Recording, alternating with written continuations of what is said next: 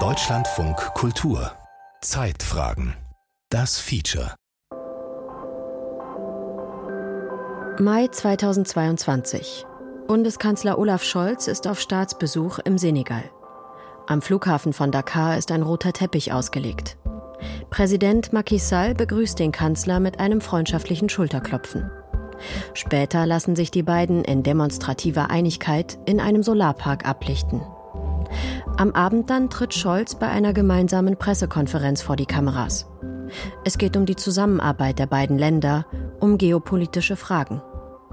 Und da sagt Scholz diesen sehr Scholz-typischen Satz. Wir wollen natürlich insbesondere mit Senegal zusammenarbeiten über die Frage nicht nur der künftigen Erzeugung von Energie aus erneuerbaren Quellen, also aus Solarkraft, aus äh, Windenergie, sondern wir wollen das äh, eben auch tun im Hinblick auf die LNG-Fragestellung und die Gasförderung hier im Senegal. Darüber haben wir uns begonnen auszutauschen. Wir werden das auch im Anschluss an diese Gespräche sehr intensiv auf Fachebene fortsetzen. Das ist unser gemeinsames Anliegen, da Fortschritte zu erzielen. Gasförderung im Senegal. Fossile Brennstoffe für Europa. Ein Feature von Philipp Lemmerich. Damals, im Mai 2022, ist der russische Angriff auf die Ukraine gerade einmal zwei Monate her. Deutschland und Europa suchen händeringend nach Alternativen zu russischem Erdgas. Die Angst ist groß vor abgeschalteten Fabriken und kalten Heizungen im Winter. Trotzdem hat es dieser Satz in sich. Denn Deutschland hatte sich wenige Monate zuvor auf internationaler Bühne dazu bekannt, nicht mehr in fossile Infrastrukturen zu investieren. Bricht Scholz hier seine eigenen internationalen Verpflichtungen? Also für uns war das erstmal ein Schock, weil nach unserem Verständnis äh, sollte sich die deutsche Außenpolitik darum drehen, die Klimaziele einzuhalten und die Energiewende weiter voranzubringen. Und eigentlich war ja der Weg bereitet auf der Klimakonferenz von Glasgow, dass ausgestiegen wird aus fossiler Energieförderung, also dass Staaten aufhören, das zu finanzieren. Und wir hatten eigentlich die Erwartung, dass die Bundesregierung da jetzt schnell in die Umsetzung geht. Konstantin Zerger, Leiter des Fachbereichs Energie und Klimaschutz bei der Deutschen Umwelthilfe in Berlin. Dass man da jetzt wieder mehrere Schritte dann zurück macht und auf eine ja, Welt- und Wirtschaftsweise setzt, die eigentlich zu Ende gehen muss mit der Förderung von fossilen Energien und das dann auch noch aus deutschen Steuergeldern gefördert werden sollte. Also das äh, ist für uns wirklich unverständlich gewesen. Die Ankündigung von Olaf Scholz, die Gasförderung im Senegal zu unterstützen, sorgte für heftige Diskussionen. Denn die Kritik an den geplanten Projekten ist groß. Nicht nur in Deutschland, sondern auch im Senegal selbst. Ein Nachmittag in Saint-Louis, einer Küstenstadt im Norden Senegals, im November 2023. Die Sonne steht hoch am Himmel. Es ist heiß. Auf der Langue de Barbarie, einer vorgelagerten Landzunge, liegen unzählige bunt bemalte Holzboote. Ein Farbenmeer. Am Horizont schimmert die Silhouette der Gasplattform. Der Bau ist fast abgeschlossen. Im ersten Quartal 2024 soll die Gasförderung beginnen. Umgesetzt wird das Projekt unter der Federführung des britischen Energieriesen BP. 2,5 Millionen Tonnen Flüssiggas pro Jahr sollen anfangs produziert und mit Tankern exportiert werden. Später könnten es bis zu 10 Millionen Tonnen jährlich werden. Zum Vergleich, Katar, der weltweit größte Produzent von LNG-Gas, produziert aktuell knapp 80 Millionen Tonnen pro Jahr. Es ist also ein vergleichsweise kleines Projekt. Noch. Denn vor der Küste Senegals schlummern weitere Öl- und Gasvorkommen. Senegal gilt als Vorzeigedemokratie, als Stabilitätsanker in der Sahelzone. Die Gasproduktion könnte die Situation vor Ort dramatisch verändern. Befürworter erhoffen sich wirtschaftliche Entwicklung, günstige Energie, Arbeitsplätze. Kritiker befürchten, dass das Land abdriftet in Korruption und Unsicherheit. Wie zuvor Nigeria, Angola und so viele andere Länder Afrikas, in denen fossile Ressourcen ausgebeutet werden.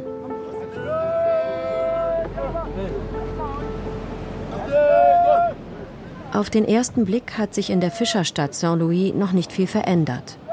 Zwei schwitzende junge Männer stehen auf einem Fischerboot und füllen Eiswürfel aus großen Säcken in eine Holztruhe. Damit kühlen sie, wenn sie auf das Meer hinausfahren, ihren Fang. Manchmal sind sie mehrere Tage unterwegs. Später kommen den jungen Männern ein paar Kollegen zu Hilfe. Gemeinsam schieben sie das Boot Stück für Stück Richtung Brandung. Ein Kraftakt. Alles wie immer. Der Schein trügt. Sie nehmen uns noch das letzte Stück Brot vom Teller. Mustafa Dieng, große Statur, durchdringender Blick, ist Generalsekretär der Fischergewerkschaft. Seit Jahrzehnten engagiert er sich für die Rechte von Fischern in der Region. Heute ist er 71 Jahre alt. Er weiß, wie es früher einmal war. Die Fischerei hat uns immer ernährt. Unsere Väter waren Fischer, unsere Großväter waren Fischer.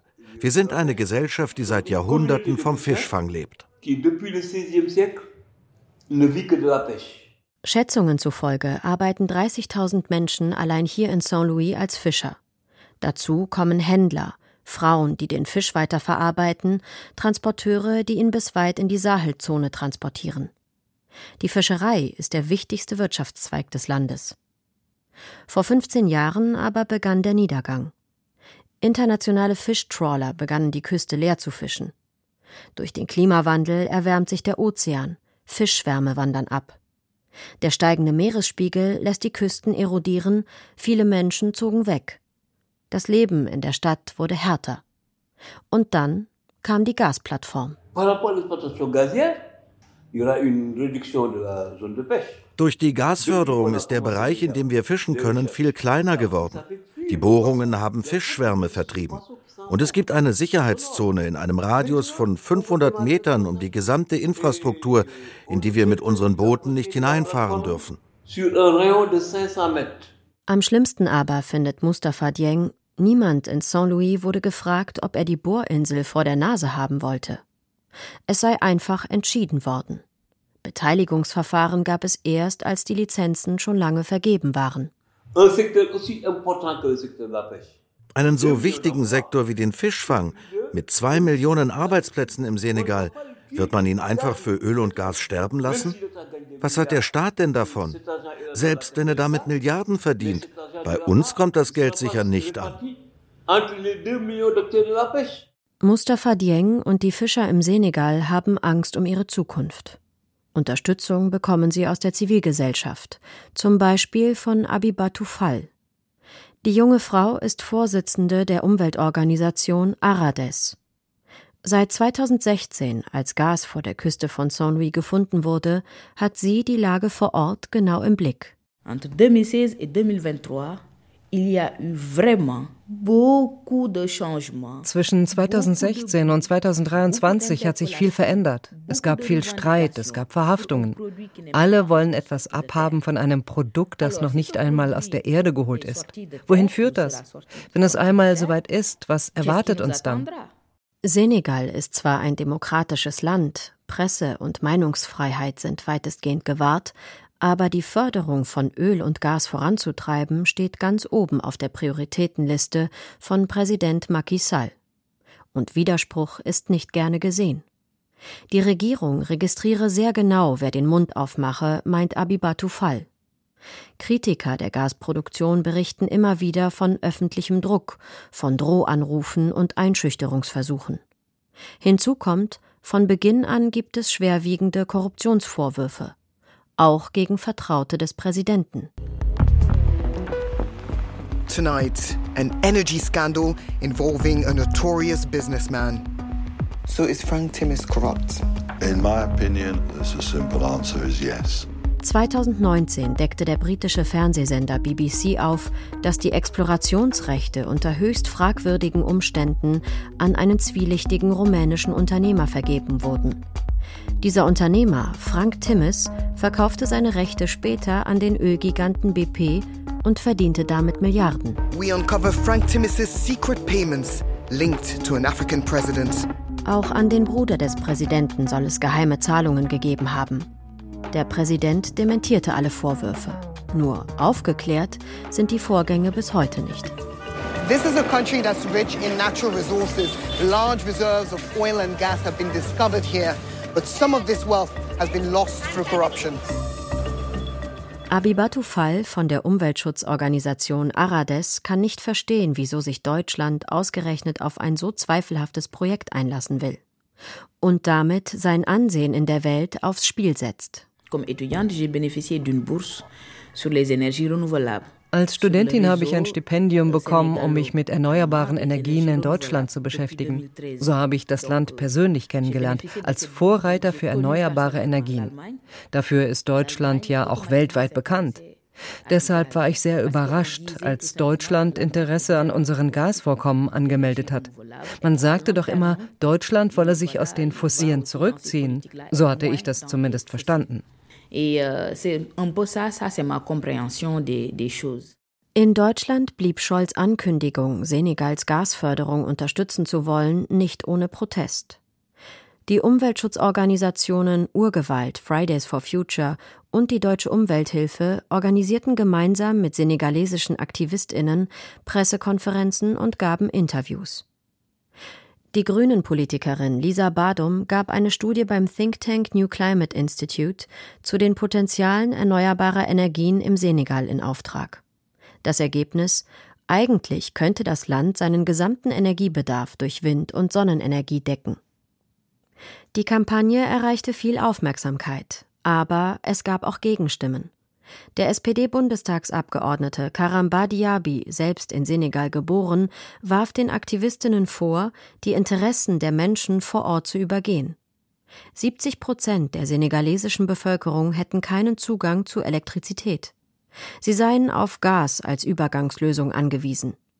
Allerdings ist das Gas aus dem Förderprojekt in Saint-Louis ausschließlich für den Export bestimmt, nicht für den heimischen Bedarf. So ist es auf Webseiten des senegalesischen Energieministeriums zu lesen. Was also bringt das Projekt den Menschen im Senegal? Regine Richter, Energieexpertin der Umweltorganisation Urgewalt. Das heißt also, konkreter Nutzen im Senegal kann dann vor allem dadurch sein, dass halt BP irgendwelche Abgaben bezahlt. Da ist aber dann eben auch oft die Frage, also bei solchen großen internationalen Projekten, was oft passiert ist, dass ähm, Unternehmen wie BP oder irgendwelche anderen großen Konzerne erschließen das. Und das heißt dann aber auch erstmal, dass sie praktisch sehr lange die ganzen Erschließungskosten zurückbekommen durch den Verkauf und irgendwann kommt dann eben auch Geld bei den Ländern, wo das stattfindet, an. Ob und wann sich die Gasförderung für Senegal lohnt, ist also unklar. Aber die deutsche Politik hat ohnehin andere Prioritäten, beobachtet Konstantin Zerger von der Deutschen Umwelthilfe. Nach dem russischen Angriff auf die Ukraine hat selbst Christian Lindner im Bundestag von Freiheitsenergie gesprochen. Und da habe ich kurz gedacht, wir sind auf dem richtigen Kurs. Aber es ist dann leider anders gekommen. Also die Bundesregierung hat viel für die Beschleunigung des Ausbaus erneuerbarer Energien getan. Das ist richtig und das kann sie sich äh, anrechnen. Aber wir haben eben auch mit zahlreichen Ländern neue Lieferverträge für fossile Energie abgeschlossen. Und spontan schießen mir Katar, Ägypten, die USA, Senegal, Namibia durch den Kopf. Es gibt Gespräche mit Aserbaidschan. Und es war tatsächlich so, dass jedes Mal, wenn der Kanzler oder der Vizekanzler unterwegs waren, wir Sorge hatten, kommt er mit einem neuen Gasliefervertrag zurück. Energiepolitisch hat die Regierung Erfolg. Die Gasspeicher sind gut gefüllt. Im Winter bleiben die Heizungen warm, auch die Wirtschaft muss nicht stillstehen. Doch klimapolitisch sehe die Bilanz anders aus, sagt Zerger. Hier in Deutschland gibt es massive Investitionen in eine neue LNG-Infrastruktur. Wir hatten bisher keine LNG-Terminals, keine eigenen. Jetzt ähm, sind schon zahlreiche an der Nordsee und der Ostsee in äh, Betrieb. Das ging sehr, sehr schnell. Und was wir hier tun, ist ja nur die eine Seite der Medaille. Es geht eben nicht nur hier um ein Terminal in Deutschland, was eine relativ überschaubare Infrastruktur ist, sondern es geht um die ganze Lieferkette davor. Und die Investitionen, die da getätigt werden, sind tatsächlich der sogenannte fossile Login. Das heißt, da wird jetzt Geld ausgegeben. Es gibt Investoren, die damit auch wieder Profite machen möchten und müssen, um das zu finanzieren. Und äh, damit ist schon klar, dass dann über die nächsten 20, 30 Jahre da eben das fossile System sich am Leben erhält. Wenn wir auf die Klimaziele schauen, wissen wir aber, dass wir uns das jetzt gar nicht mehr leisten können. Das geht geht alles schon darüber hinaus, was noch mit 1,5 Grad vereinbar ist.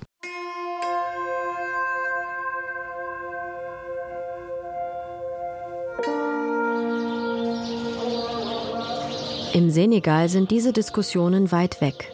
Das Land hat bislang wenig zum globalen Ausstoß von Treibhausgasen beigetragen. Klimaschutz ist hier für die meisten eine Aufgabe der Industrieländer. Auch für Ibrahima Bashir Drameh, er sitzt auf der Dachterrasse eines Hotels in der Hauptstadt Dakar. Früher hat er beim Energieriesen Total gearbeitet. Heute leitet er die Öffentlichkeitsarbeit bei dem staatlichen Energiekonzern Petrosen, der als Juniorpartner von BP an dem Gasprojekt beteiligt ist. Souvent, c'est moi qu'on appelle. Donc, pour éclairer. Ich werde oft angerufen, um den Leuten zu erklären, was es mit dem Gas auf sich hat. Es ist das erste Mal, dass in dem Land Öl und Gas entdeckt wurden. Es gibt nicht viel Expertise in dem Bereich. Warum aber ist es für Senegals Regierung so interessant, in die Ausbeutung fossiler Energieträger zu investieren? Wir brauchen Geld für Entwicklung, sagt Ramé. Dass das Gas in den ersten Jahren ausschließlich für den Export bestimmt ist, die senegalesische Bevölkerung also höchstens indirekt über Steuereinnahmen davon profitiert, das bestreitet Rami gar nicht. Es ist Teil des Plans. Mit den Erlösen aus dem Verkauf des Gases können wir die Industrialisierung des Landes vorantreiben. Wir können die Landflucht bremsen, Arbeitsplätze für die junge Bevölkerung schaffen. Es gibt sehr viele Chancen. Ein Teil der Erlöse aus dem Verkauf von Erdgas soll in den Staatshaushalt fließen, meint Ramé. Ein anderer aber in einen Zukunftsfonds für die jüngeren Generationen. Wir machen es so wie Norwegen, meint der Unternehmenssprecher und lächelt. Er spielt auf die Erfolgsgeschichte des skandinavischen Staates an. Ende der 60er Jahre wurde dort Öl entdeckt. Durch kluges staatliches Handeln konnte das ganze Land profitieren. Die Zeiten dafür, dass das auch im Senegal klappt, seien gut, meint Bashir Dramé.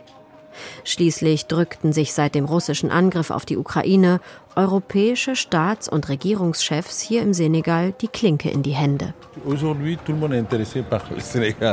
Euh, Heute interessieren sich auf einmal alle für den Senegal, weil wir eine Alternative darstellen. Die Lieferwege nach Europa sind kurz und das senegalesische Flüssiggas dürfte deutlich weniger umweltschädlich sein als das Frackinggas aus den USA. Zwei wichtige Verkaufsargumente, meint Ramé. Euh, euh, Hier gibt es viel Sonne. Darin muss man in Zukunft natürlich auch viel euh, investieren. Aber dafür brauchen wir Geld. Die Ressourcen, die uns heute zufliegen, sind Öl und Gas. So hat es Europa im Übrigen ja auch gemacht. Die Industrialisierung wurde mit fossilen Energien betrieben. Heute, viele Jahre später, kann man sich nach und nach erlauben, auszusteigen. Wer Bashir Dramé zuhört, bekommt schnell das Gefühl, alles sei in bester Ordnung und das fossile Geschäft in Händen von Experten wie ihm gut aufgehoben. Aber damit sein Plan auch aufgeht, muss nun tatsächlich auch viel Geld aus dem Verkauf der fossilen Energieträger in der senegalesischen Staatskasse landen. Wie realistisch ist das? In einer Studie von 2019 kam der Internationale Währungsfonds IWF zu dem Schluss, dass sich die Einnahmen aus dem Exportgeschäft auf anfangs 0,5 Prozent bis maximal 3 Prozent des Bruttoinlandsprodukts belaufen könnten. Bei einem zukünftigen Rückgang der Marktpreise würden auch die Gewinne sinken. Die Körperschaftssteuer, die Haupteinnahmequelle des Staates, hängt ebenfalls von der Rentabilität der Projekte ab und würde wahrscheinlich erheblich beeinträchtigt werden. Eine andere Studie des US Thinktanks Natural Resource Governance Institute kommt zu einem ähnlichen Schluss. Die größte Gefahr für das Land seien zu hohe Erwartungen in den Aufbau der Gasförderung. Öl und Gas werden das Land nicht über Nacht reich machen. Es besteht das Risiko, dass die Regierung die möglichen Einnahmen überbewertet. Dies kann zu übermäßigen öffentlichen Ausgaben und zur Aufnahme von Krediten führen. Blieben die erwarteten Einnahmen aus, könnte dies das Land in eine Staatsschuldenkrise stürzen, warnt die Studie. Bislang hat sich der senegalesische Staatskonzern Petrosen Beobachtern zufolge rund eine Milliarde US-Dollar geliehen, um bei dem Gasgeschäft mitmischen zu können. Bei einem jährlichen Bruttoinlandsprodukt von 27 Milliarden Dollar eine beträchtliche Summe.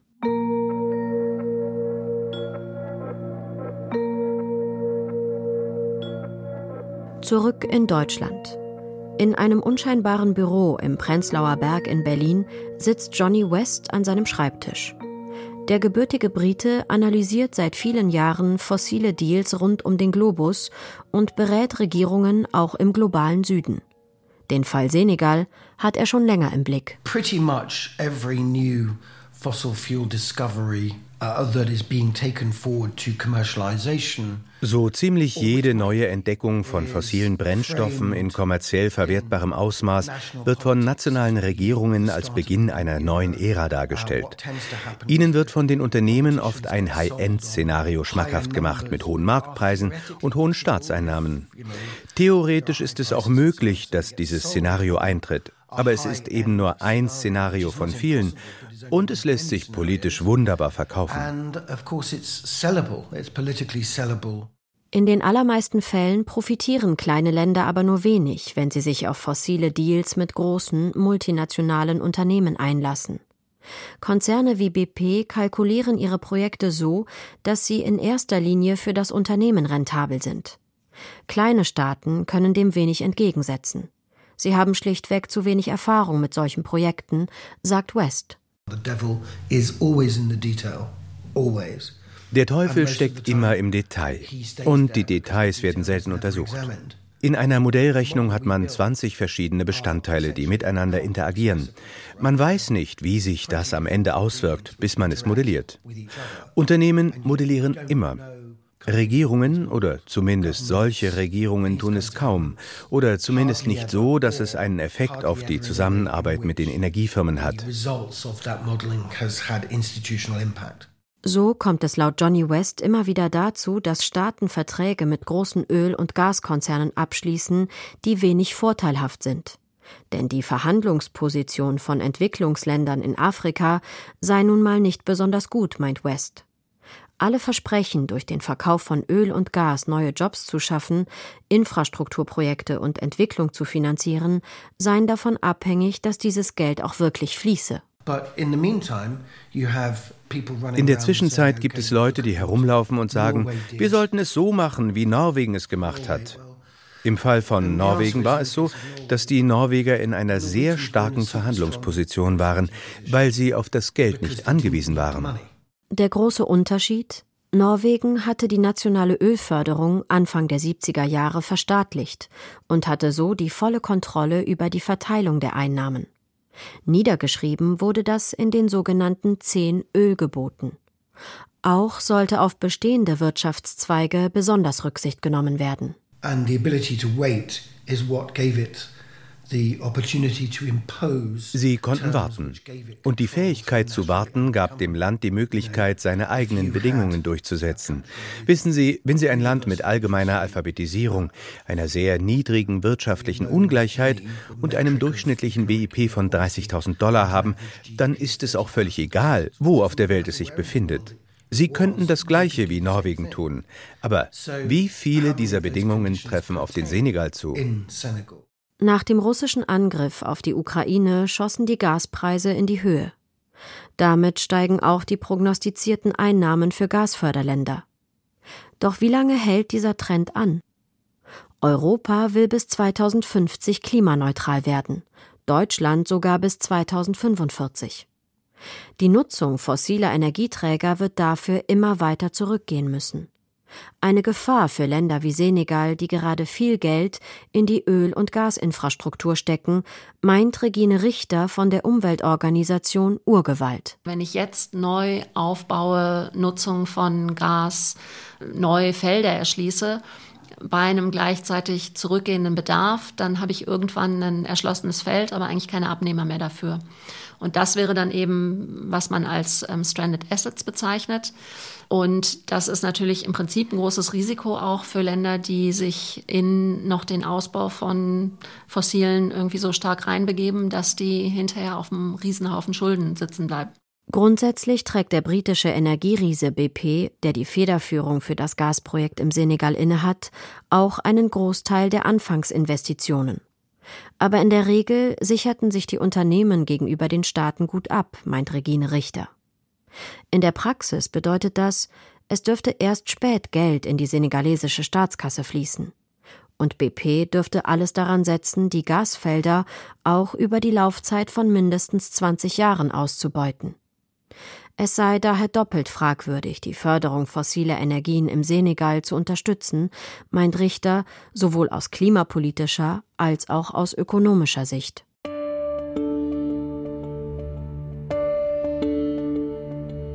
Die Bundesregierung verfolgt seit dem russischen Angriffskrieg mit ihrer LNG-Politik allerdings eine andere Agenda.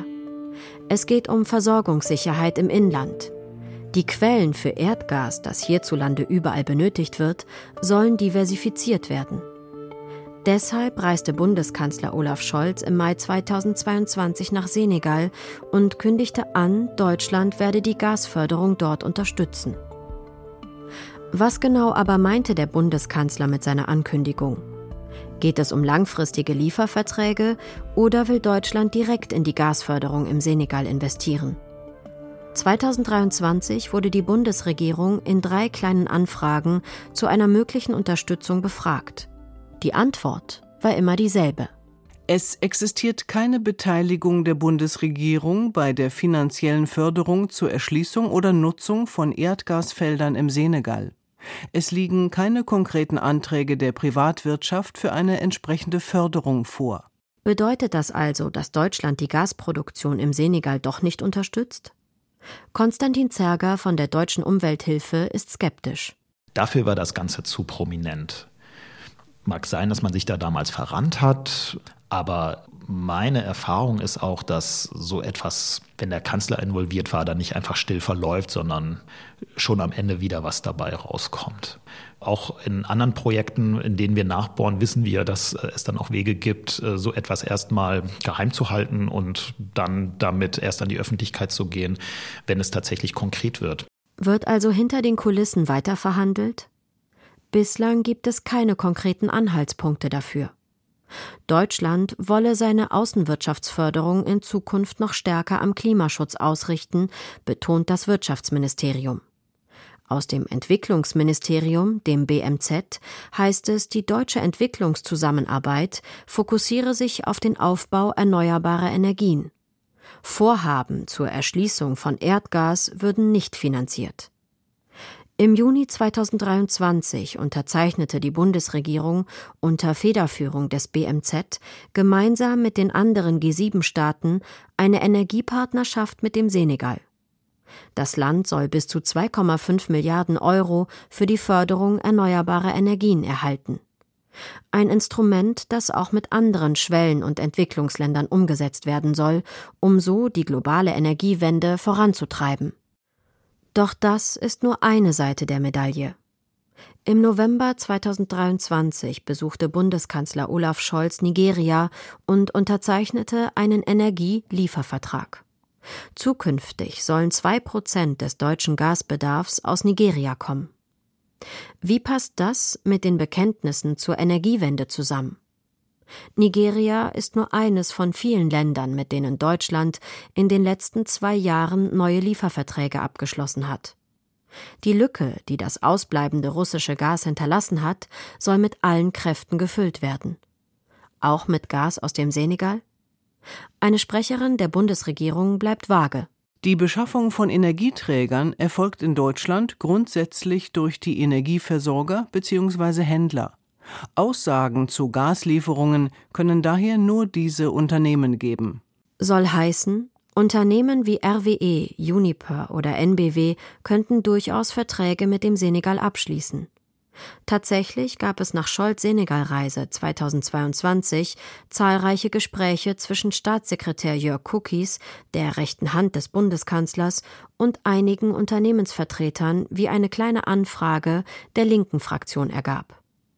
Was bei den Gesprächen herauskam, ist nicht bekannt. Für ein Interview stehe Cookies aus Zeitgründen nicht zur Verfügung, heißt es aus seinem Büro.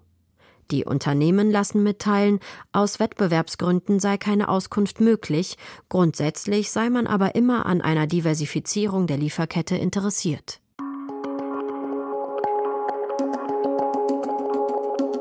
Neue Gaslieferungen, Klimaschutz, die Energiewende und alles möglichst gleichzeitig. International werfen die Signale, die Deutschlands Energiepolitik momentan aussendet, viele Fragen auf.